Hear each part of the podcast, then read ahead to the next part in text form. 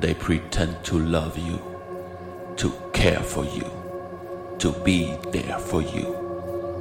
But in the dark, they are watching you, witness your misbehavior, accuse you, haunt you, turn away from you. They will bust you. Animals. Heute Folge 8. Ein Abschied kommt selten allein. Hallo, hier ist Helen und vor mir sitzt heute. Surprise, surprise, Vanessa. Hallo.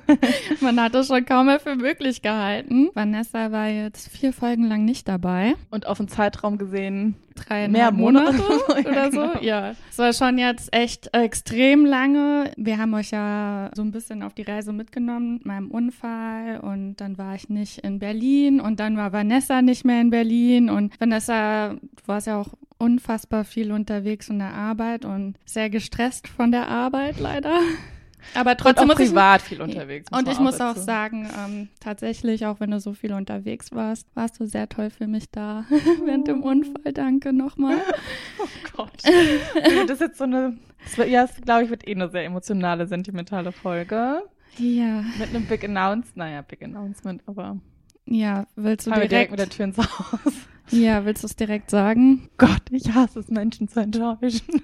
Vielleicht sind viele so, Woo. Nee, also die Sache ist die, also wir haben ja schon länger darüber gesprochen auch und ich glaube, also du weißt ja auch, dass ich es wirklich wollte und auch ähm, versucht habe, auf Biegen und Brechen jetzt hier weiterzuführen und Teil des Podcasts zu sein. Aber für mich ist jetzt einfach auch gerade über die letzten, also über so Ende Sommer so ein Punkt erreicht gewesen, wo ich gemerkt habe, ich krieg das einfach nicht alles auf die Kette. Also ich kann mich nicht allem so widmen, wie ich mich dann gerne widmen würde auch Ja. was unfassbar schade ist. Aber wenn was, was eigentlich Spaß machen sollte, fast schon zu so einer Art, was heißt Belastung wird, aber was, was natürlich irgendwie immer so ein bisschen noch drückt, so, dann ist, ist es nicht nicht gut. gut. Das ist nicht, Das ist nicht gut, das, das ist wollen nicht wir gut. nicht.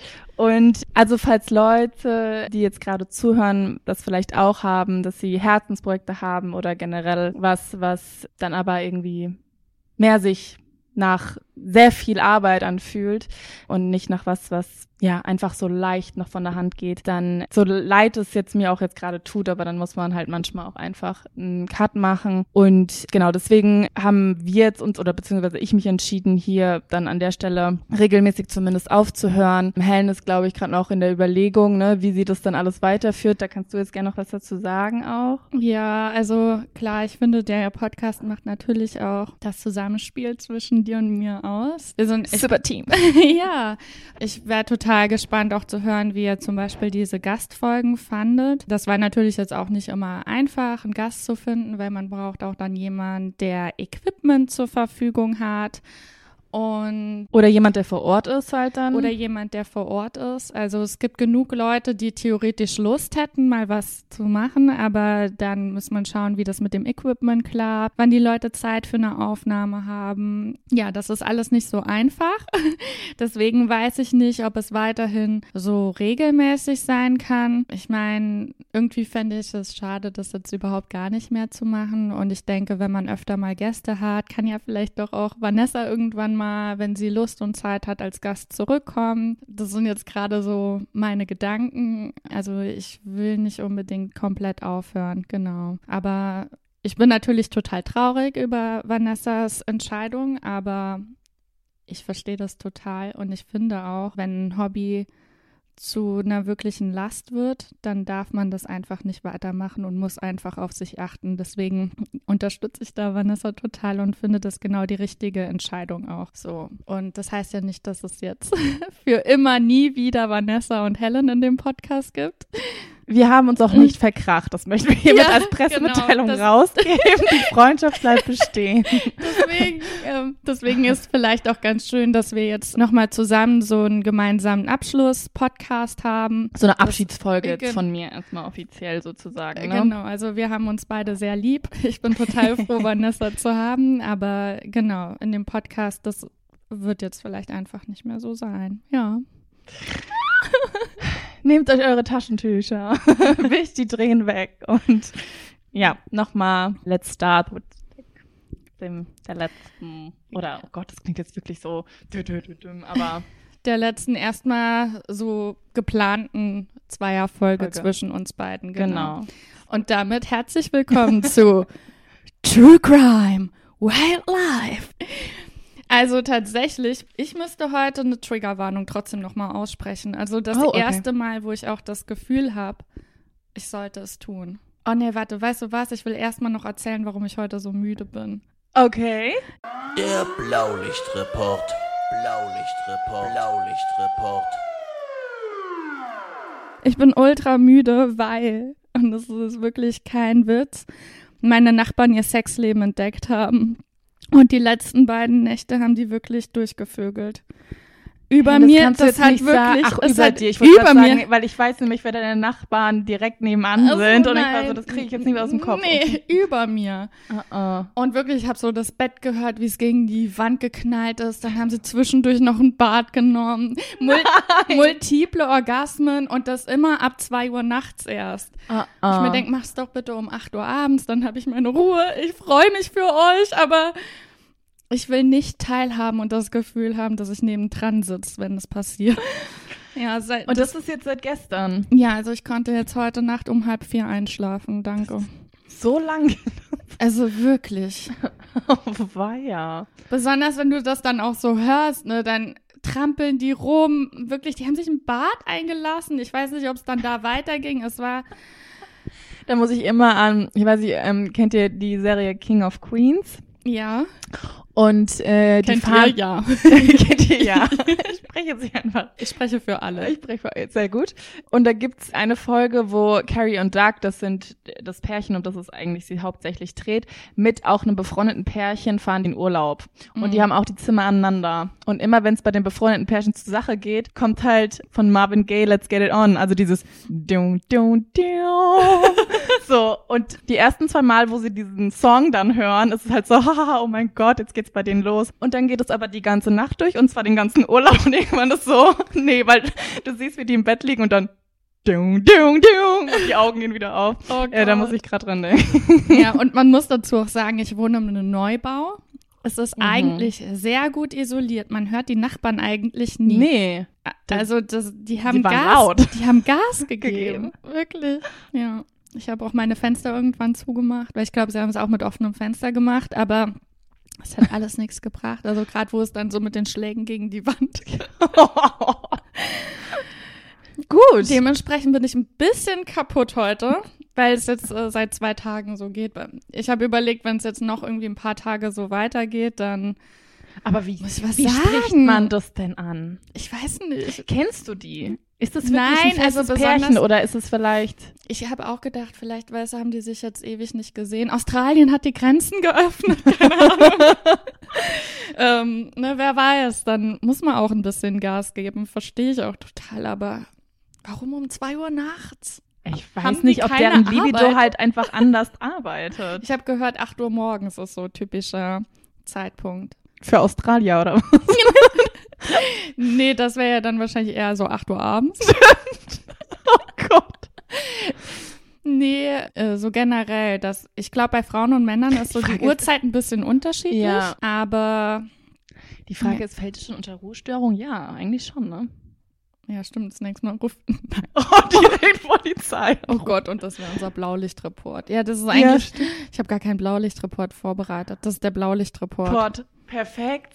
Super. Ja, Hat zwar nichts mit Tieren, doch wie die Tiere haben. die haben wirklich wie die Rammler. Wie die.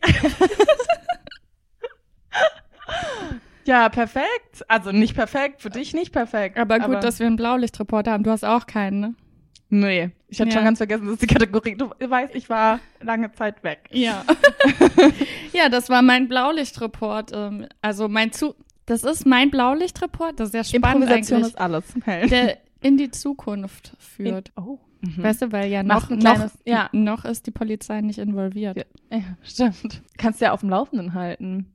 Beim nächsten Blaulicht-Report, wieso wie die Lage war. Ja, ich bin auch gespannt, was die Polizei dann sagt, wenn du die anrufst. Ja.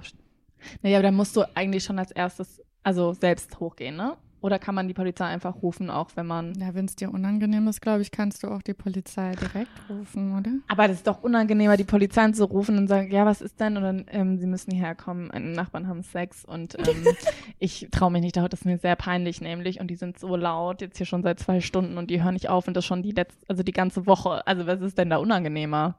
Wahrscheinlich doch persönlich vorbeizugehen, wenn ich jetzt so drüber nachdenke. Da kommt man Oder sich halt vor wie so ein- so eine frigide, alte Jungfer. Und du musst die doch mal irgendwie, weiß nicht, einen Holz, einen Kochlöffel nehmen und mal so oben dann zurückhauen Ja. gegen die Decke.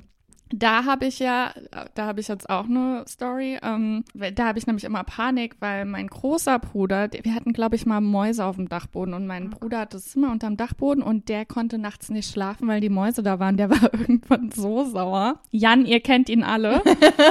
Der hat mit dem Besen so stark gegen die Decke gedotzt, Ich- dass ja, der ein Loch in, wir haben ein Loch in der Decke. Great. Ja, also mittlerweile nicht mehr, aber ja.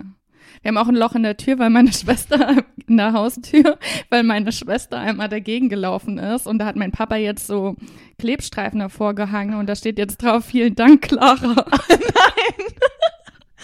Wie An der ist sie denn dagegen groß. gerannt? Ich glaub- das dann in der Haustür, in der Haustür ist ja schon ziemlich massiv eigentlich auch. Ja, wir wundern uns auch, dass sie das geschafft hat. Ähm, ich, ich weiß nicht mehr, wie das genau war. Ich glaube, mein kleiner Bruder hat die Tür zugeschlagen und sie ist dann dagegen getreten oder so. Ah. Sie hat sich nicht wehgetan. Ich wollte gerade Ja. sagen, es war nicht ihr Kopfabdruck auf, die, auf der Tür. Okay. Der Blaulichtreport. Blaulichtreport. Blaulichtreport. Also ich, äh, also äh, deine Familie ist einfach großartig, wirklich. Ich hatte heute sie auch, auch nie langweilig. ich habe sie heute für den Podcast auch als Experten angerufen. Oh, ja, magst du dann vielleicht direkt loslegen? Ich bin sehr Hm. gespannt und neugierig. Ja, also ich habe jetzt tatsächlich ein, einen Fall heute nur, aber da noch ausgeführt. Es führt sich dann weiter an andere Themen, so, wo ich ein bisschen recherchiert habe. Okay. Wenn deins ein bisschen länger dauert, soll ich dann erstmal mit meinem Kleinen anfangen und weil ich habe dann noch sowas zum Abschluss Ja, mach das doch gerne. und dann haben wir so einen kleinen Wechsel drin. ich habe ja jetzt schon viel hier von meinen Nachbarn erzählt. ja, stimmt. Dann übernehme ich jetzt hier mal das Mikrofon. ja. Also mein Fall, das ist jetzt gar nicht so super crazy, aber ich dachte mir, weil es ja auch so ein bisschen die Abschiedsfolge ist Ja. und irgendwie auch bei den letzten Recherchen und ich glaube auch, was ich öfters mal aufgegriffen hatte, seitdem wir dieses Thema mal angesprochen haben. So, jetzt habe ich den Anfang des Satzes verloren und war so, wie wollte ich jetzt hier eigentlich enden? Aber, und zwar geht's um äh, die Forensik. Das Ja. Thema, ne, mit den Fliegen und wie man das nachweisen kann und so. Und da mich das irgendwie immer wieder dahin zurückgeführt hat, habe ich jetzt auch als Abschluss nochmal so einen Fall auserkoren und Ja. rausgesucht. Und das Spannende daran ist, dass das Mitschriften sind aus dem Mittelalter, wo das schon unbewusst war anscheinend, also es ist nichts anderes überliefert, außer diese, diese eine Geschichte. Ach, wie krass. Und die wussten noch gar nicht, dass sie dieses Verfahren tatsächlich in dem Moment anwenden. Aber es ist passiert und es ist irgendwie aufgeschrieben worden und das fand ich sehr spannend. Und zwar ist es in China passiert Mhm. und da wurde tatsächlich ein Mörder überführt mit der Hilfe von Insekten. Mehr oder weniger. Wie krass. Und weißt du, in welchem Jahr das ungefähr war? Ja, 13. Jahrhundert. Ach, wie, also so richtig, Richtig Mittelalter. Alter. Ja, im Süden Chinas ist es passiert. Und zwar lag ein Mann tot, wurde der am Wegesrand aufgefunden. Der war eigentlich Bauer gewesen, hat auf dem Mhm. Feld gearbeitet dort. Und sein Körper war übersät mit mehreren Stich- und Hiebwunden. Mhm. Komplett. Und damals gab es noch nicht, glaube ich, sowas wie eine Polizei, aber es gab halt so eine Art Untersuchungsbeamten oder so. Und der kam dann, um diesen Fall aufzuklären. So, Mhm. der Tote hatte noch all seine Wertgegenstände auch bei sich. Dementsprechend hat dieser Ermittler halt einen Raubmord auch erstmal ausgeschlossen und hat dann die Frau des Toten befragt und die hat ihm erzählt, dass ihr Mann sich vor kurzem mit jemandem aus dem Dorf um Geld gestritten hat. Mhm. So, also das war so die erste Spur oder Fährte. Und die Wunden an diesem Leichnam waren halt klar, dass das von irgendeinem scharfen Gegenstand hat stammen müssen. Und deswegen hat dieser Beamte praktisch alle benachbarten Bauern, alle Leute da aus dem Dorf irgendwie aufgefordert, die so Sicheln, ne? Das Mhm. waren ja damals so scharfe Gegenstände, Das vorzuzeigen. sind heute auch noch scharfe Gegenstände. Das stimmt, aber heute nimmt man vielleicht ein Messer oder Ja, sowas. genau, Damals ja. war das halt praktisch mit, was auch gearbeitet wurde auf dem Feld und Ja, so und deswegen, genau. Und er hat auch gleich gesagt, anscheinend wer das nicht freiwillig macht, der wird direkt als Mörder auch bezichtigt oder verdächtigt, so. Okay. Und dann kamen halt mehrere Sicheln zusammen, irgendwie jetzt hier aufgeschrieben sind 70 Stück. Und der Beamte hat die halt alle auf den Boden nebeneinander gelegt, um halt erstmal zu gucken, ob irgendwo Blut dran klebt. Ja. Hat nichts gefunden. Also Aber kurze Zwischenfrage. Haben die alle dann immer nur eine Sichel gehabt? Weil ich meine, wenn das so das Hauptding ist, dann hätte ich vielleicht zwei Sicheln abgegeben und eine die Mordwaffe behalten, oder? Gute Frage. Das ist nicht mit aufgezeichnet. Ja, okay. Vielleicht ist die, danke Helen an der Stelle, vielleicht ist die Geschichte komplett an den Haaren herbeigezogen und Humbug und es ist ein Märchen von den Gebrüder Grimm. Aber wer weiß, ne? Also man wusste ja auch viel weniger über Hygiene damals und Ja, und damit hast du auch nicht daran gedacht, dass Blutspuren trotzdem noch nachgewiesen werden können, auch wenn du es unter Wasser ablaufen lässt. Also Ja. oder halt abwischst. Ja. Heut, Heute müsste man das ja irgendwie, mit was nimmt man da mal so Chlor oder irgendwie, ich weiß nicht was, aber man müssen wir klarer fragen. Genau, aber ne, damit du wirklich alle Spuren Blutspuren auch beseitigst. Aber genau, ich glaube mal, die sind davon ausgegangen, ach, wenn ich das abwische und schön sauber mache und dann ein bisschen Dreck noch mal dran oder so und dann, also so, So, billig waren gedacht. diese Sicheln vermutlich auch nicht, wenn das so richtig scharfe waren. ja, gehe ich mal von aus. Naja. Oder aber er ist selbst umhergelaufen, hat, ist, hat alle eingesammelt oder so, das keine Ahnung, aber Ja. die Info gibt's zumindest nicht. Aber keines der Werkzeuge war irgendwie auffällig. Ganz kurz, wie Ja. ekelhaft, wenn du jemanden mit deiner Sichel getötet hast und dann schmierst du dir danach dein Brot. Sorry. Aber irgendwie denke ich gerade, okay, das war das wie so ein Messer damals und wenn man das für alles benutzt hat, dann Das, wäre das irgendwie super eklig. ja. Oder es war wirklich nur eine Arbeitssichel. Vielleicht haben die zumindest getrennt oder so. Ich weiß ja nicht. Ja, ich weiß auch. Keine Ahnung. Ich weiß. Auf jeden Fall, diese Messer lagen, wie gesagt, alle, ne? Nebeneinander. Nebeneinander, auf, ähm, dann da im Feld. Und plötzlich haben sich nach und nach auf einer Sichel so Schmeißfliegen niedergesetzt. Mm. Und dann hat der Ermittler gedacht, das ist doch irgendwie ein Zeichen. Ja. Moment, Moment, Moment. Und genau, da war er praktisch, dieser Beamte, der das irgendwie gecheckt hat, schon seiner Zeit total weit voraus. Also Ja. wie gesagt, es gibt keinen anderen Fall, der so überliefert wurde aus dem Mittelalter. Und genau, also eigentlich ist es ja dann, also hat ja Ewigkeiten gedauert, bis man wirklich dieses Verfahren auch konkretisiert hat oder sich dem nochmal angenommen hat. Ja. Und er hat dann angefangen, also ich meine, er muss ja irgendwie medizinisch gebildet gewesen sein, dass er weiß, dass Blut diese Schmeißfliegen anzieht. Ja. Also der, der muss ja irgendwie noch eine Zusatzqualifikation gehabt haben. Ansonsten, weiß ich nicht, hätte man auch denken können, vielleicht vom Dreck oder Mhm. vielleicht ist die Sichel in eine Kacke gefallen oder wie auch immer. So. genau, und dann hat er halt den Besitzer der Sichel gefragt, auf dem sich diese Tiere da gesammelt haben.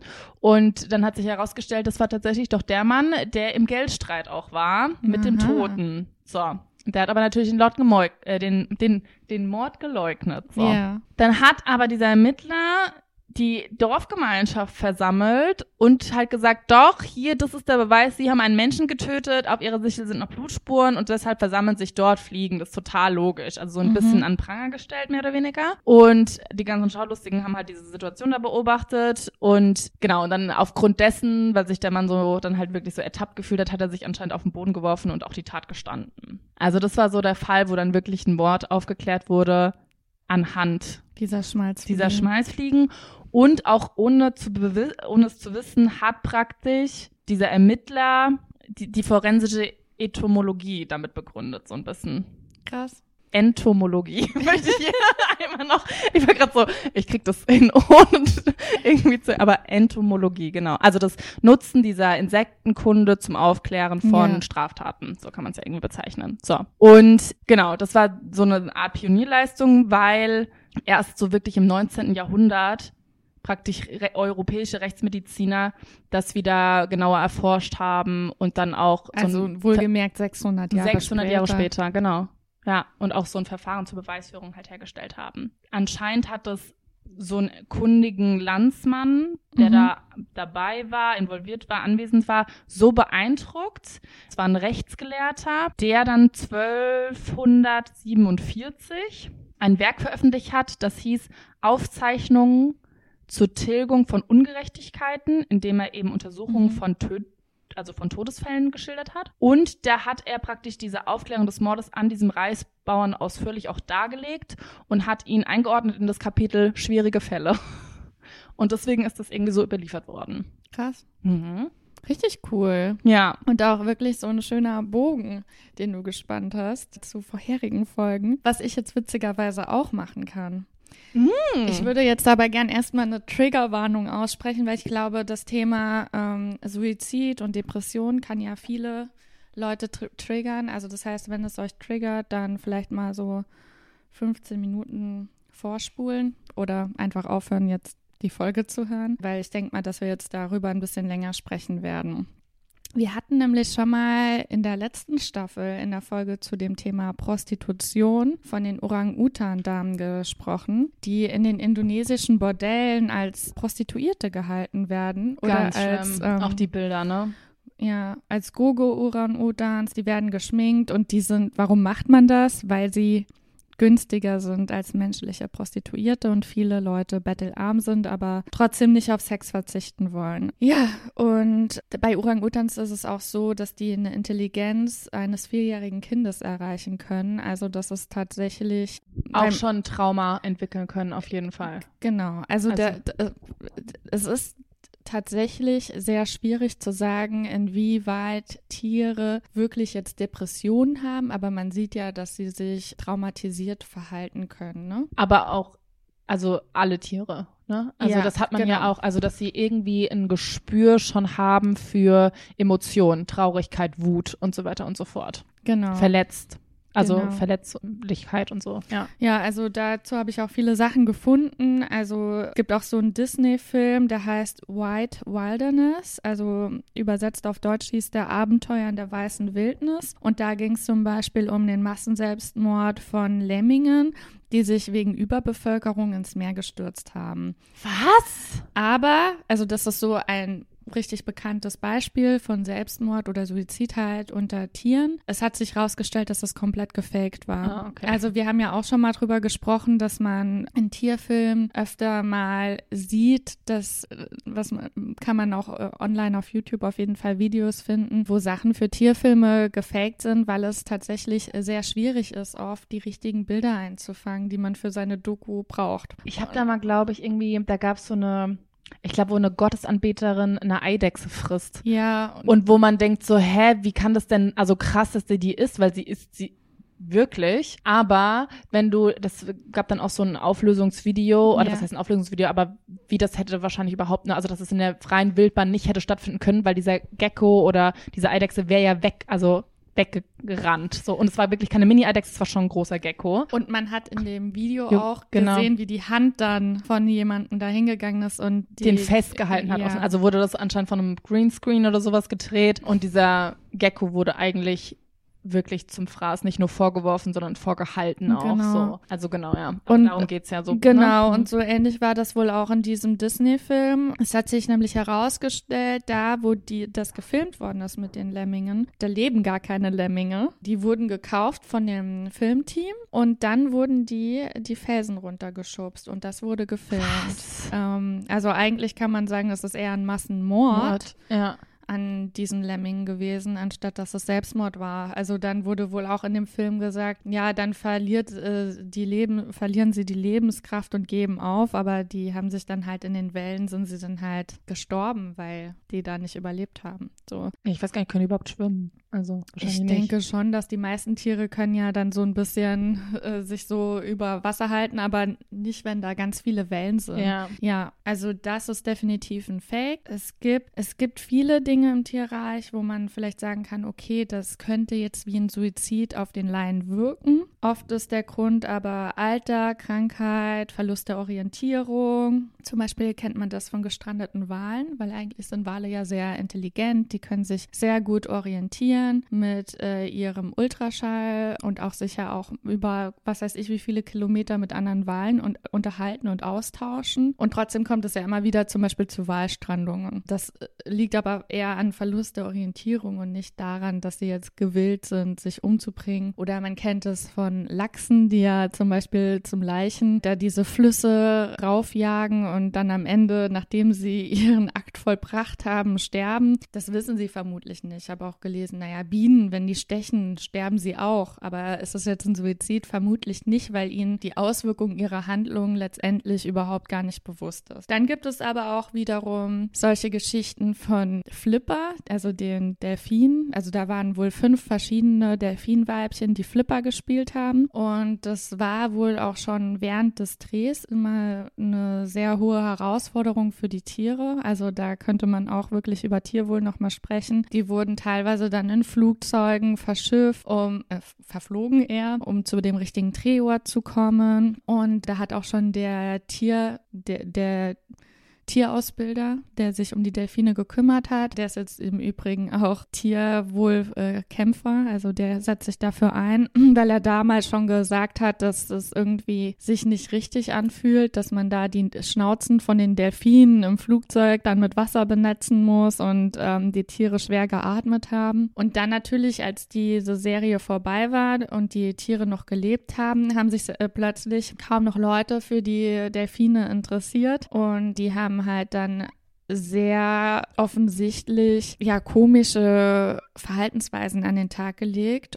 und dazu muss man auch sagen, dass Delfine ähnlich wie Menschen bewusst atmen. Also können entscheiden, jetzt atme ich ein zum Beispiel. Das heißt, dass sie auch bewusst aufhören können zu atmen. Und scheinbar ist es so, das kann jetzt nicht nachgewiesen werden, aber der Tierpfleger sagt, dass der Delfin absichtlich aufgehört hat zu atmen. Und das kann man. Aber wie kann man denn, also selbst wenn jetzt als mhm. Mensch, ne? Wenn ich jetzt sage, ich Ne, ich ja, höre jetzt einfach auf zu atmen. Irgendwann kommt der Irgendwann Reflex. kommt der Reflex ja. und der Mechanismus, dass du automatisch wieder einatmest. Also sich selbst zu ersticken geht, glaube ich. Also weil, oder? Also es sei denn, du hängst dich jetzt oder so, aber ja. Jetzt mal so nur im Sinne von, ich halte die Luft an. Genau, das glaube ich auch. Und auch, dass ein Tier so eine bewusste Entscheidung fällt und das dann auch so lange durchzieht. Ne? Also es ist vermutlich eher, dass es, die Tiere auf jeden Fall stark traumatisiert sind und durch ihre Trauma, also können, es können natürlich auch psychische Erkrankungen zum Tod letztendlich führen, ja. Es gibt ja auch viele Hunde, die dann zum Beispiel, wenn ihr Herrchen gestorben ist, äh, haben sie ja dann auch ein Trauma oder eine Bezugsperson und das kann auch ein Bezugstier sein. Auf einmal ja weg ist, dass sie das Essen verweigern. Mhm. Hat mein Hund übrigens letztens auch gemacht, als ich weg war.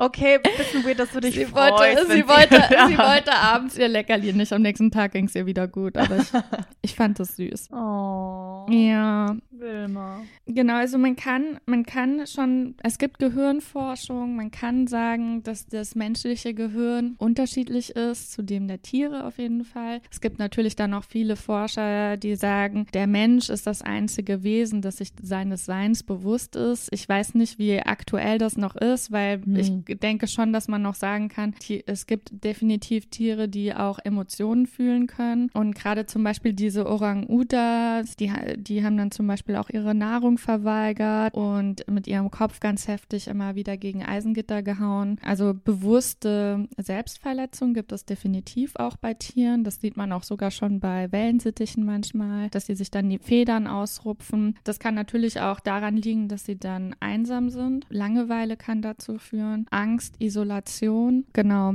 solche Sachen können auch natürlich bei Katzen, bei Hunden dazu führen. Ja, also es ist ein interessantes Thema. Ich glaube, das ist noch, auch noch nicht gänzlich erforscht, weil, ja, wie ist der Unterschied zwischen Mensch und Tier? Wir sind ja letztendlich auch irgendwo Tiere. Es gibt auf jeden Fall Unterschiede. Man sollte die Tiere nicht vermenschlichen. Man sollte auch nicht alles als menschliche Handlung ansehen. Aber wenn man merkt, dass sich so, zum Beispiel das Haustier auf einmal komisch verhält, entweder zum Beispiel Nahrung verweigert oder äh, besonders anhänglich auf einmal ist oder besonders abweisend oder sehr viel schläft auf einmal. Also das kann muss jetzt auch nicht nur depressiv sein, sondern es kann natürlich auch sein, dass da einfach eine Erkrankung dahinter liegt. Und wenn man so eine Veränderung im Verhalten von seinem Tier sieht, sollte man auf jeden Fall mal einen Arzt aufsuchen. Ja, das ist so das allererste. Genau, aber warum erzähle ich das jetzt alles? Und spanne, ist das jetzt schon das Ende?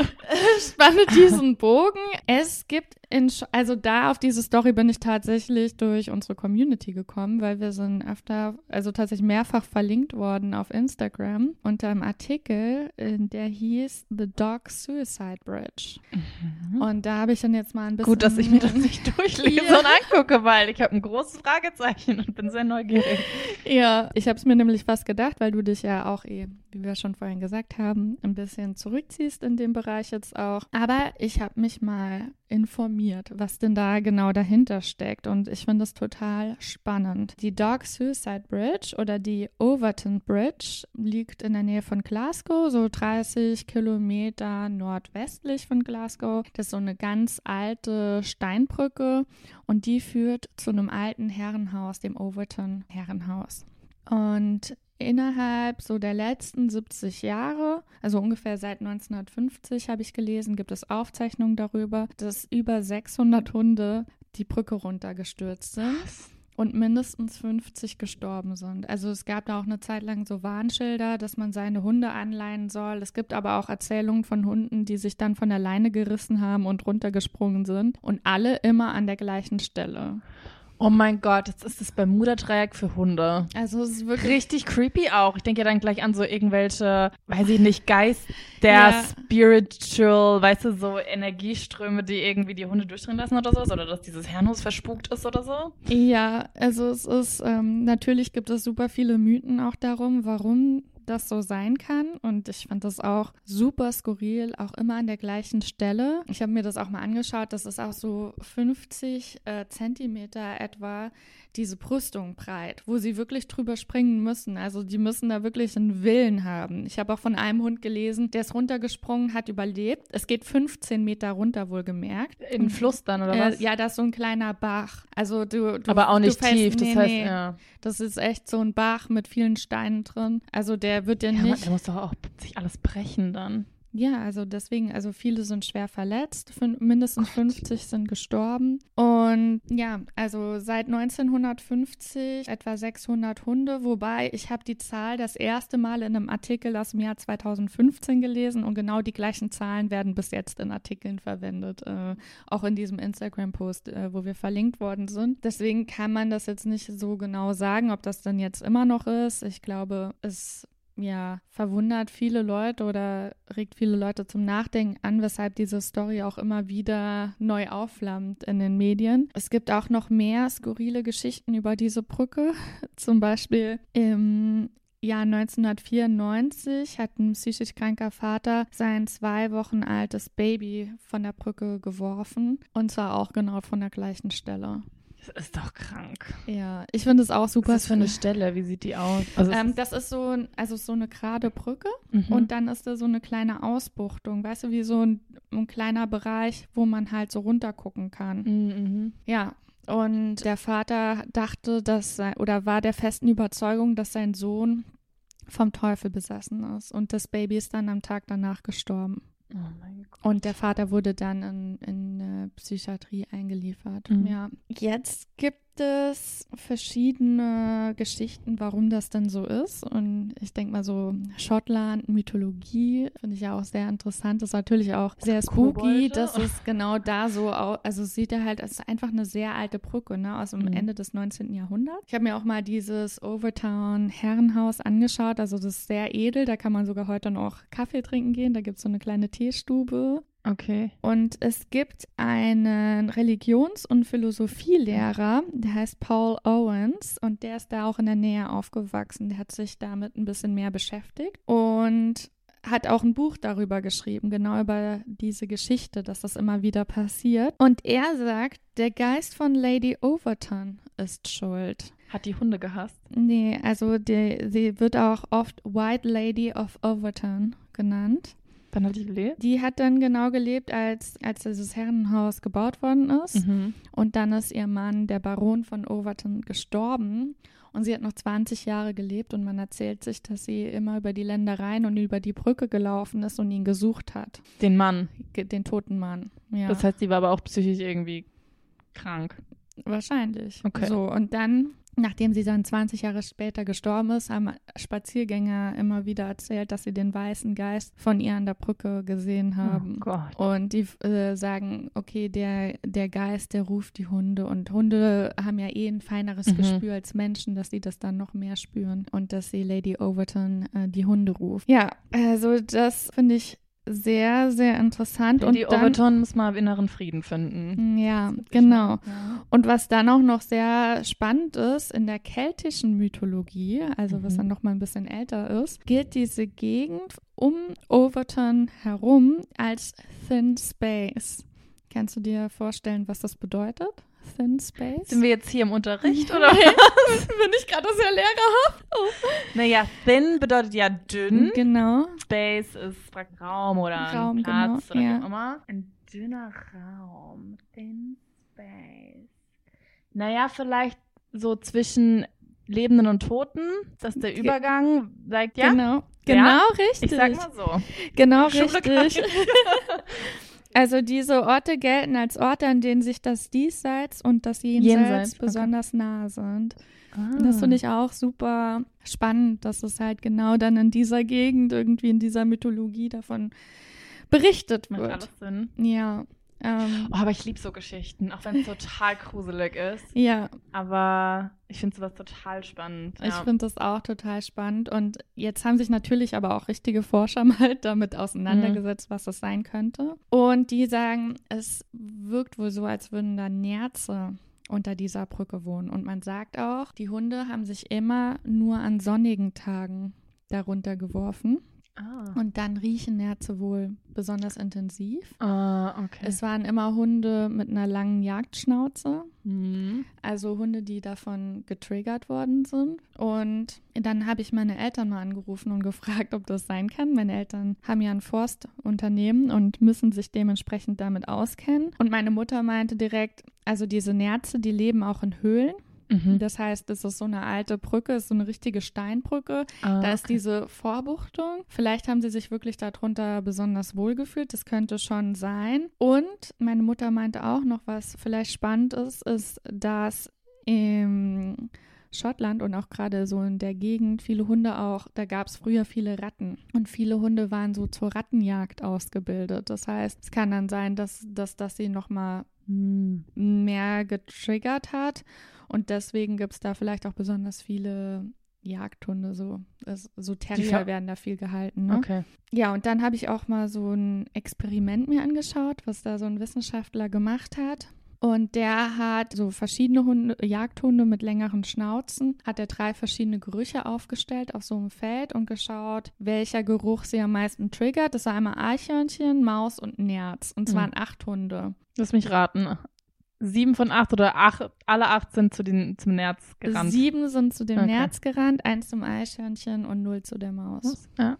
Also ähm, das scheint schon sehr zu triggern. Das fand ich auch total interessant. Dieser, wie heißt der nochmal?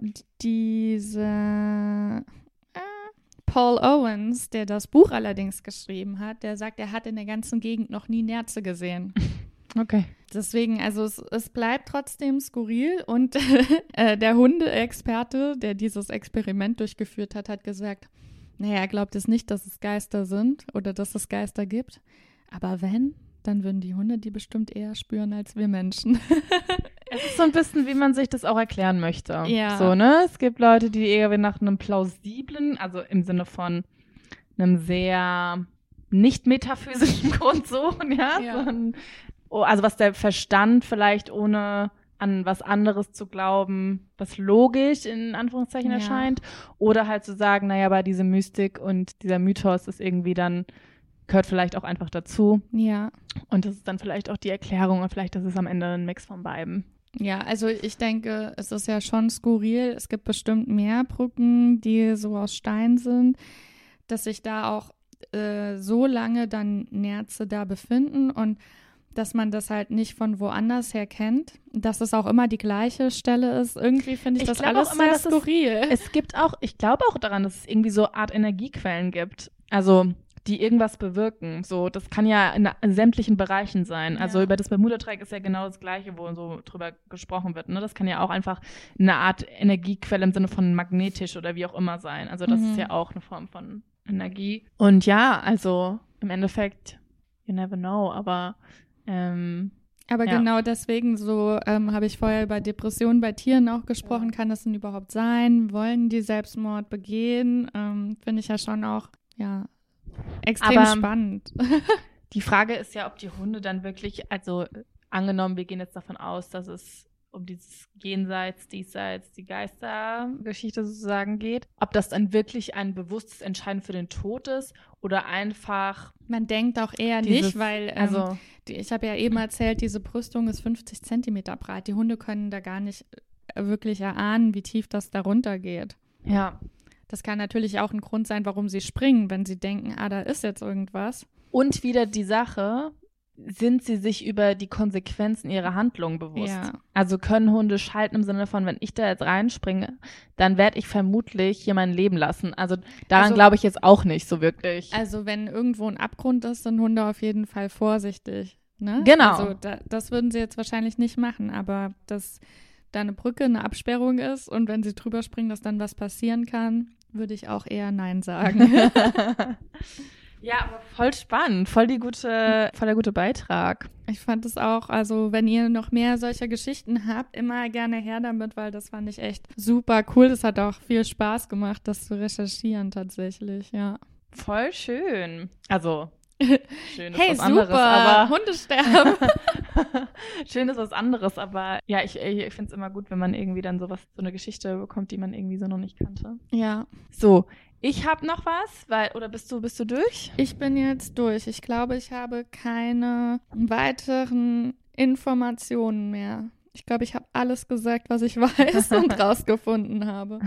Okay, dann jetzt noch als kleiner Abschluss, weil ich habe mir nämlich überlegt, was, wie ich diese Folge irgendwie aufziehen könnte, damit das zu diesem Thema passt.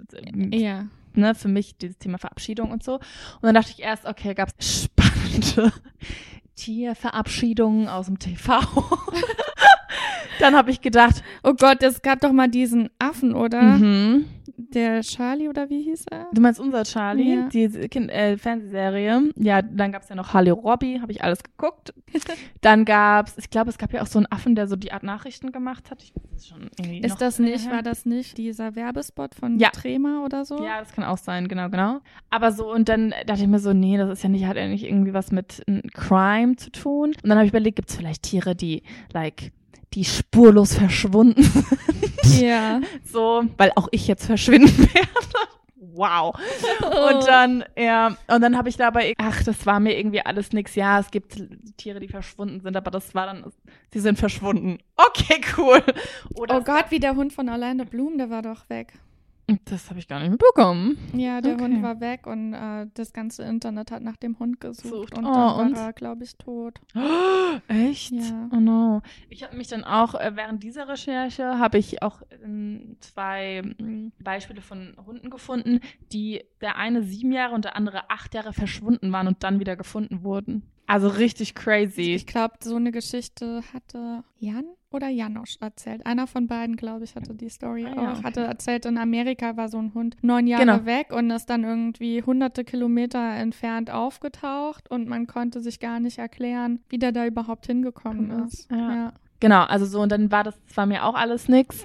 Und dann dachte ich mir, vielleicht kann man ja auch noch mal zum Abschluss einfach auf auch ein Problem aufmerksam machen, was so ein bisschen wieder praktisch ein Crime zwischen Menschen und Tieren eigentlich darstellt. Ja. Und dann habe ich nämlich, bin ich drauf gestoßen, Thema Aussterben von Tierarten. Weil die sind auch irgendwann vanished from the earth. So. Ja. Und ich meine, wir wissen alle, Dinosaurier, jupp, die haben es nicht geschafft. ähm, Da gibt es jetzt übrigens auch in Bezug auf Klimawandel super viele geile Memes mit Dinosauriern. ja, So. ja, ja, genau. Das, ich muss mich, also eigentlich ist es überhaupt nicht, Nicht- witzig, ja. aber ja, man kann eigentlich nur drüber lachen. Also was bleibt einem sonst übrig gerade? Mhm. Und dann auch so tasmanischer Tiger oder sowas, ne? Ist ja auch, also so, es gibt ja so ein paar Sachen, die, da weiß man, da weiß man von. Gibt es jetzt übrigens, finde ich sehr schön, äh, von WWF eine Kampagne dazu. Man kann sich N NFTs kaufen oder die nennen das NFAs. Das sind so einmalige digitale Güter, die man kaufen kann. Und es gibt genauso viele so digitale Kunstwerke von den Tieren, wie es noch Tiere davon auf der Welt gibt. Oh, wow. Und das finde ich irgendwie echt, also dieses NFT kann man mal googeln, das erkläre ich jetzt nicht in, in Gänze, Mhm. aber ist gerade so ein richtiges Hype-Thema. Und das finde ich eigentlich eine sehr schöne Idee. Ja, und ich glaube, dann wird es einem bewusster auch. Ja. Also, und ich habe tatsächlich jetzt Tierarten gefunden, sieben Stück, die 2019 ausgestorben sind, was ich richtig krass fand. Ich glaube Also auch, es ist, eine, so eine richtig große Anzahl an Tieren, die pro Tag ster also aussterben. Das ist voll krass. Ja, genau. Und da würde ich jetzt einfach nochmal durchgehen, weil so, ich finde, man hat von denen auch noch nie was gehört. Ja, so. gerne. Also zum einen Wenn Vanessa jetzt ausstirbt, sorry. Ich ich dachte mir auch den so, Zusammenhang. welche Message sende ich eigentlich? Aber Also ich würde mich doch schon freuen, falls du jetzt irgendwie ich noch weitermache, wenn du mal wieder als Gast irgendwann dazu stimmst. nee, ich mache hier einen harten Cut auf jeden Fall. ja. Dann vielleicht gibt's, kann ich ja dann eine Geschichte vom Klon mitbringen oder so. Ja. Ähm, ja, also sieben Tierarten, die 2019 ausgestorben sind. Nummer eins, das Sumatra-Nashorn. Das ist tatsächlich die kleinste Nashornart der Welt. Die erkennt man, dass die so zwei kleine. Konnte man erkennen. Ja, warte. Ah, Weil da gibt's nämlich auch Unterschiede mit dem. Ich dachte, aussterben bedeutet ausgestorben komplett. okay. So. Aber da wird unterschiedlich kategorisiert sozusagen. Deswegen, genau. Also, und die haben so zwei kleine Hörner. Mhm. Also, genau. Und zwar ist das letzte Sumatra-Nashorn in Malaysia ähm, im November 2019 verstorben, womit diese Art praktisch vor allem lokal Mhm. als ausgestorben gilt. Okay. Und Gibt es die noch in Zoos oder wie? also es gibt noch 80 Stück, die leben vor allem in Indonesien. Aber wie gesagt, lokal in Malaysia gibt es sie jetzt auf jeden Fall nicht mehr. Und 80 Stück ist ja auch nichts mehr. Also von Nee, daher. Die ähm, müssen, die, die, die, ich lade die alle zu meinen Nachbarn ein. Dann hast du, aber da kannst du gar nicht mehr schlafen, arbeiten oder sonst Wenn die du 80 Nashörner- Nashörner auch wenn sie klein sind, aber. Aber da können sie noch was lernen. Also, die Ach so. müssen jetzt Gas geben. Ja, das ist vielleicht, das ist vielleicht eine, ja, ein gutes, gutes, gutes Verfahren dann, ja. Dann zwei, der chinesische Schwertstör. Mhm. Wer kennt ihn nicht? Aber da muss ich auch wirklich sagen, ne, es gibt so viele Meere, so Fische. viele Ach so. Seen, so viele Gewässer und wie findet man heraus, dass es der zum Beispiel jetzt nicht mehr lebt? Ist da ein Taucher Warte, unterwegs? Ich Okay, erklär's gleich, genau. das ist echt so ein Rätsel für mich. Ja, also, was mir nicht bewusst war, dass dieser Fisch eines der größten Süßwasserfische der Welt ist. Also, der ist echt, ich habe mir das angeguckt, das Den kann man, kann man nicht Den übersehen. kann man nicht übersehen, richtig? Und der war tatsächlich sehr am, also oder am häufigsten im Yangtze-Fluss Mhm. in Asien zu finden. Und jetzt die Erklärung, warum der als ausgestorben gilt, da musste ich fast ein bisschen schmunzeln. Bei mehreren Erhebungen konnte die Art nicht nachgewiesen werden, sodass sie für ausgestorben erklärt wurde. Mhm. Also da gab es anscheinend wirklich Taucher oder Forscher und die haben gesagt, naja, hier ist schon wieder, hier ist niemand von Mhm. diesen Stören. Und dann haben sie gesagt, naja, müssen die wohl ausgestorben sein. Ja. So. Und es wird vermutet, dass diese Art aufgrund von halt Überfischung und auch Lebensraumreduzierung oder Lebensraumzerschneidung stand hier ausgestorben Mhm. ist. Und die war auch schon bedroht. Also man hat zwischen 2005 und 2010 auch schon festgestellt, mh, der Bestand sinkt. Ja. Und genau 2019, seitdem gilt sie jetzt als wirklich ausgestorben. Krass. Bleiben wir mal genau in der Ecke, nämlich auch Yangtze-Fluss. Da hat die Riesenweißschildkröte gelebt, die auch jetzt, also das letzte bekannte Weibchen, Mhm. starb im April 2019. Und zwar bei einer künstlichen Befruchtung. Nein. Ja. Oh Mensch. Also richtig Ach, dumm. Scheiße. Die dachten so, okay, wir haben nur noch ein Weibchen. Das ist ja, wenn du nur noch, selbst wenn du noch 200.000 Männchen hast, da hast du, bringt nix. So. Ja. Thema Fortpflanzung. Also müssen wir irgendwie gucken, dass der Bestand gesichert wird und dann stirbt die währenddessen. Du denkst so, na, Prost Und die Mahlzeit. konnten keine Eizellen entnehmen und das irgendwie im Glas aufzüchten. Anscheinend nicht, nee. Scheiße. Ja, also auch bye-bye. Und ich muss sagen, diese Schildkröte sieht richtig süß aus. Sie sah richtig, so richtig weich. Der Panzer sah, die hat den Namen verdient. Der sah weich aus. süß. Oh. Ganz süß, ja. Dann der indische Gepard. Wusste auch nicht, dass es anscheinend Subarten gibt. Mhm. Und da wurde festgestellt, dass der indische Gepard zusammen mit noch drei anderen Arten aufgrund von Wüstenbildungen in Indien, ja, einfach ausgestorben ist. Also die Zahl der Tiere ist erst sehr rapide gesunken, waren dann noch 150 und dann ist sie ausgestorben. Und diese intensive Wüstenbildung wurde anscheinend vor allem durch übermäßigen Einsatz von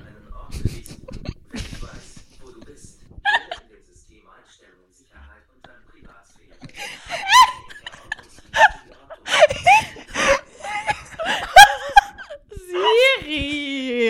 ganz in Ruhe aufnehmen. I'm screaming. Was ist das? Das passiert ich voll tot, oft. weil ich jetzt Indien gesagt habe.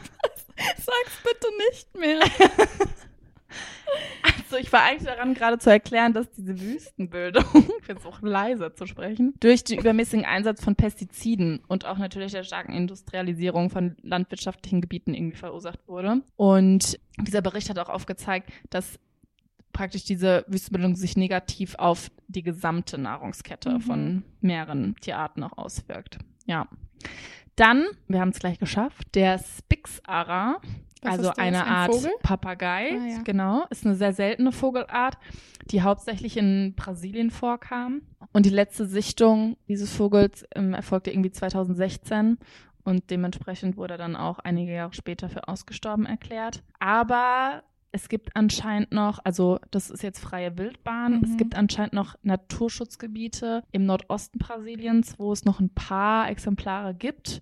Und die Regierung hat auch die Entscheidung getroffen, das jetzt zu forcieren, dass dieser Bestand weiter praktisch doch noch versucht wird zu, zu retten. Also Hm. in der freien Wildbahn gelten sie als ausgestorben, aber vielleicht gibt es da noch eine Chance, die ja zu erhalten. Dann den Katharina Welpenfisch. Oh. Oh, ja. Ist ein ganz kleiner Mini-Mini. Ich dachte erst so, oh, fürs Aquarium vielleicht. So, und Aber- wie findet man jetzt den? Also, Ja. Er ist ein Süßwasserfisch aus Mexiko. Und die Art ist ausgestorben, als praktisch ihr natürlicher Lebensraum durch die Grundwasserentnahme zerstört wurde. krass. Mhm. Und Ist das jetzt wieder wegen Nestle oder Nestlé? ja, Nee, vielleicht obwohl- sogar. Also der lebte auch eigentlich nur bis 1994 in Freiwildbahn und dann ging das rapide, wie gesagt, zurück im Mhm. Bestand. Und dann wurde er in Gefangenschaft übernommen. Und da haben sie bis 2012 dann noch irgendwie überlebt und 2019 vollständig ausgerottet, wo ich mir denke, you had one job.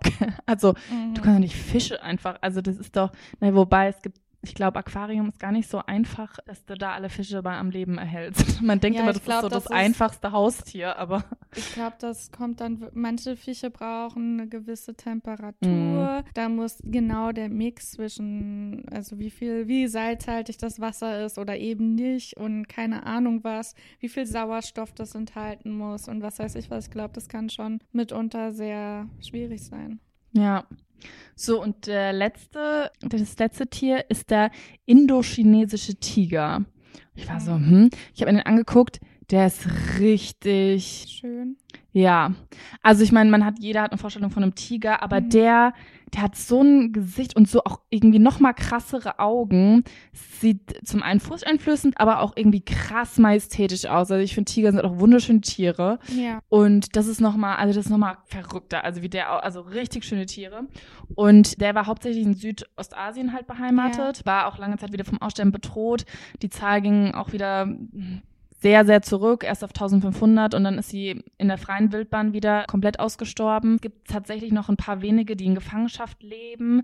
Das ist jetzt allerdings in Thailand, also Mhm. hat auch vor, davor vor allem in Kambodscha gelebt. Da ist jetzt wirklich kein Tier mehr. Und der Hauptgrund ist tatsächlich Jagd und Wilderei. Also nicht nur, also nicht Lebensraum, sondern das aktive Zerstören dieses Bestandes sozusagen. Das ist so furchtbar. Also Hm. Tiere. Ich denke mir auch, für was? Für was brauchst du denn einen Tiger? Wegen dem Fell? Das kannst du doch, also, oder ich, man isst ja kein Tiger. Also. Das weiß ich Oder nicht, für weil- den, damit hier, ich dachte, dieses ganze hier Tigerfell auf dem Fußboden mit dem Kopf ist, das ist doch jetzt wirklich Ja, man sieht ja auch bei Dinner for One, wozu Trend. das Ja, führt. genau. Am Ende fliegst du nur auf die Fresse. richtig. Da habe ich auch gerade dran gedacht. Ich mir so, hä? Ja, ich, also das mit Tigern finde ich auch. Es ist ja dieser indochinesische Tiger, der ist ja scheinbar ausgestorben. Das ist ja nicht der einzige. Also Tiger generell gelten ja als vom Aussterben gefährdet. Ich glaube, Ja. es gibt, ich weiß es jetzt nicht, ich kann keine Zahlen sagen, aber das sind ja wirklich ganz, ganz geringe Bestände noch weltweit, ähm, die wirklich auch dann in der freien Natur leben. Und ja, das ist schon echt traurig. Ja, und um das nochmal ein bisschen nochmal klarer zu machen, dass es nicht nur um Tiere geht, die irgendwie so vielleicht sehr, ich sag mal, exotisch sind, Ja. ne? Sondern auch wirklich so ganz, also wo man jetzt denkt, hä, was, die auch? Ich habe nämlich auf, in dieser ähm, Recherche noch herausgefunden, dass jetzt eben gerade tatsächlich stillschweigen Giraffen auch auf die Liste der gefährdeten und vor allem vom Aussterben bedrohten Tiere genommen worden sind, aufgenommen worden sind. Und das finde ich richtig krass. Also es geht um zwei Unterarten der Giraffe und die wurden jetzt als kritisch gefährdet schon mal Mhm. aufgenommen. Und es gibt da für die, also IUCN, die Internationale Union für die Erhaltung der Natur, Mhm. die diese Liste auch führt. Und die hat mitgeteilt, dass sie die Giraffe in ihrem Bericht über die rote Liste der bedrohten Tierarten von der Liste der am wenigsten gefährdeten Arten jetzt mittlerweile auf den Status gefährdet gesetzt hat. Ja. Und es gibt so verschiedene Kategorien und praktisch nachgefährdet kommt dann vom Aussterben bedroht, dann stark gefährdet, in freier Wildbahn ausgestorben und ausgestorben. Das sind praktisch die, die Titel dafür. Mhm. Eine harte Folge, finde ich. Also, dachte mir so, wie kriegen wir jetzt nochmal den. man muss auch sagen, es ist ja auch nicht nur so, also die Giraffe ist ja trotzdem ein exotisches Tier für uns. Mhm. In Deutschland gibt es natürlich auch Tiere, die vom Aussterben bedroht sind. Denken wir allein mal an die Wildbiene oder solche Tiere. Stimmt, ja. Ich weiß nicht, inwieweit, aber die, es gibt immer weniger Wildbienen in Deutschland. Äh, Ganz viele Vogelarten, die bedroht sind oder kurz vorm Aussterben sind. Da macht der Naturschutzbund jedes Jahr diese Zählung, was ich immer ganz süß finde. Das haben wir in der Grundschule gemacht. Da sind immer so ein paar Tiere, die vom Aussterben bedroht sind oder die es halt nicht mehr so häufig gibt in Deutschland, die man dann zählen muss und äh, sagen muss, wie oft man die gesehen hat. Das habe ich als Kind immer mitgemacht. Und da war auch zum Beispiel die Schwebebiene damals dabei, das weiß ich noch. Und So ein bisschen wie eine Inventur. ja, ja klar, weil du kannst ja diese Zählungen von solchen Tieren oft nur machen, wenn viele mitmachen. Ja, genau. Und deswegen fand ich das eigentlich immer eine ganz süße Aktion. Aber die Schwebebiene, würde ich jetzt mal sagen, sehe ich relativ häufig mittlerweile wieder. Weiß ich nicht, ob das, ob sich da, da der Bestand Ich glaube, verbessert viele hat. wissen gar nicht, wie eine Schwebebiene aussieht. Das sieht aus wie eine ganz kleine Biene und die kann so fliegen, als wäre sie so in der Luft. Die kann auch nicht beißen, gar nichts. Das ist so eine, die, die sieht aus, als würde sie schweben, so eine ganz kleine Biene. Mhm. Muss ich Ja. mal drauf achten. Ja, also habe ich hier auch in Berlin schon öfter auf meinem Balkon gesehen. Mhm. Ja, Das ist doch vielleicht ein gutes das ist ein Zeichen. gutes Zeichen. Ich glaube, es gibt tatsächlich auch Arten, die sich wieder erholen. Ich habe auch gesehen, letztens ist im Zoo auch ein Nashornbaby zur Welt gekommen, was ja Mhm. ganz toll ist, weil Nashörner, glaube ich, auch vom Aussterben bedroht sind. Solche Dinge sind natürlich dann schön, wenn man es dann auch schafft, die vielleicht wieder auszuwildern. Ne? Wenn, wenn es schafft, Lebensräume für die Tiere zu schaffen. Ja. ah, ja. Also, Wow. Tschüss. Ein wundervoller Downer. Also, wir werden euch auf jeden Fall auf Instagram auf dem Laufenden halten, wie es jetzt weitergeht. Wenn ihr auf Folgen drückt, dann bekommt ihr natürlich auch immer eine Benachrichtigung, wenn es eine neue Folge gibt. Und genau, ich werde jetzt mal schauen, wie das in Zukunft weitergeht und wie ich da vielleicht so das halten kann, dass es regelmäßig gibt. Vielleicht dann ihr könnt ruhig auf mich sauer sein, dass ich jetzt hier Helen hängen lasse und den Podcast. ich nehme die Verantwortung für alles. Ich bin wirklich auch überhaupt nicht sauer, weil das ist eine Entscheidung, eine erwachsene Entscheidung, die man einfach dann treffen muss. Und es ist einfach viel Arbeit, das muss man auch nochmal sagen. Und Genau, weil, Ja. also, aber ich glaube, das wissen auch unsere ZuhörerInnen, dass es eben nicht war, wir setzen uns irgendwie lustig zusammen und quatschen über irgendwie was, was passiert ist, wo man sich nicht vorbereiten muss, sondern dass diese Recherchen schon extrem viel auch an Zeit kosten, Aufwand und genau, dass es eben doch etwas intensiver ist in der Vorbereitung Ja. auch. Ähm, oft findet man auch irgendwie nur so einen Hinweis, wie zum Beispiel so ein Mhm. Instagram-Post oder sowas. Dann findet man 10.000 Mal den gleichen Artikel, den irgendwelche Zeitungen abgeschrieben haben. Ja. Dann muss man irgendwie schauen, wie man das verifizieren kann. Oftmals kann man dann trotzdem nicht so viel darüber sagen. Es ist halt, diese Tiergeschichten sind halt nicht unbedingt solche Geschichten über Serienmörder, was dann alles wirklich dokumentiert ist vor Gericht oder in Amerika kann man da ja teilweise noch, noch Notrufe und was weiß ich was sich anhören. Und das ist bei den Fällen, die wir behandeln, oft nicht so der Fall. ja, Mhm. genau. In dem Sinne fand ich aber eine wundervolle Zeit mit dir, Vanessa. Ich, ich vermisse es, dich hier so oft in meiner Wohnung begrüßen zu können. Und, Du, da mach äh, dir mal keine Sorgen. ich weiß ja, wo du wohnst. Ich kann ja öfters Ja. vor der Tür stehen. Ja, das will ich doch hoffen. Und genau, also vielleicht ist Vanessa ja nochmal irgendwann, falls es jetzt so weitergeht, als Gast dabei. Wir haben auf jeden Fall bei unserem Distributor für ein Jahr bezahlt. Das heißt, vielleicht kommt auch irgendwann im März nochmal eine Folge. genau. Ihr werdet auf jeden Fall nochmal von uns hören, aber jetzt ist Vanessa erstmal nicht mehr involviert. War trotzdem eine schöne Zeit. Nee, aber ich finde, man lernt ja auch nur durch so Projekte mehr. Ja. Also, ja. Ich kann jetzt hier mit Schnittprogrammen bisschen umgehen und habe ganz viele, ich finde, man hat ja jetzt so wirklich ganz coole, lustige, kleine Geschichten und Facts ja. ähm, auch gelernt, die auch super so Eisbrecher sind für Smalltalk-Runden und ich so. kann halt wirklich immer irgendeinen Scheiß erzählen. ich vergesse vieles, aber irgendwas fällt mir meistens dann doch Also ich meine, ein. mein Go-To-Thema sind die Spermien von Fruchtfliegen. Ich schaff's immer noch nicht. Ich glaube, ich habe mich damit schon zwei Folgen lang aufgehalten in der ersten Staffel. Ich schaffe das einfach nicht, mir zu überlegen, dass die Spermien von Fruchtfliegen sieben Zentimeter lang sind. Die Zahl hatte ich nicht mehr im Kopf, Ja. aber ich wusste, sie sind. Ja, also das ist immer sehr interessant, wenn man in der Kneipe sitzt und mit fremden Leuten ins Gespräch kommt.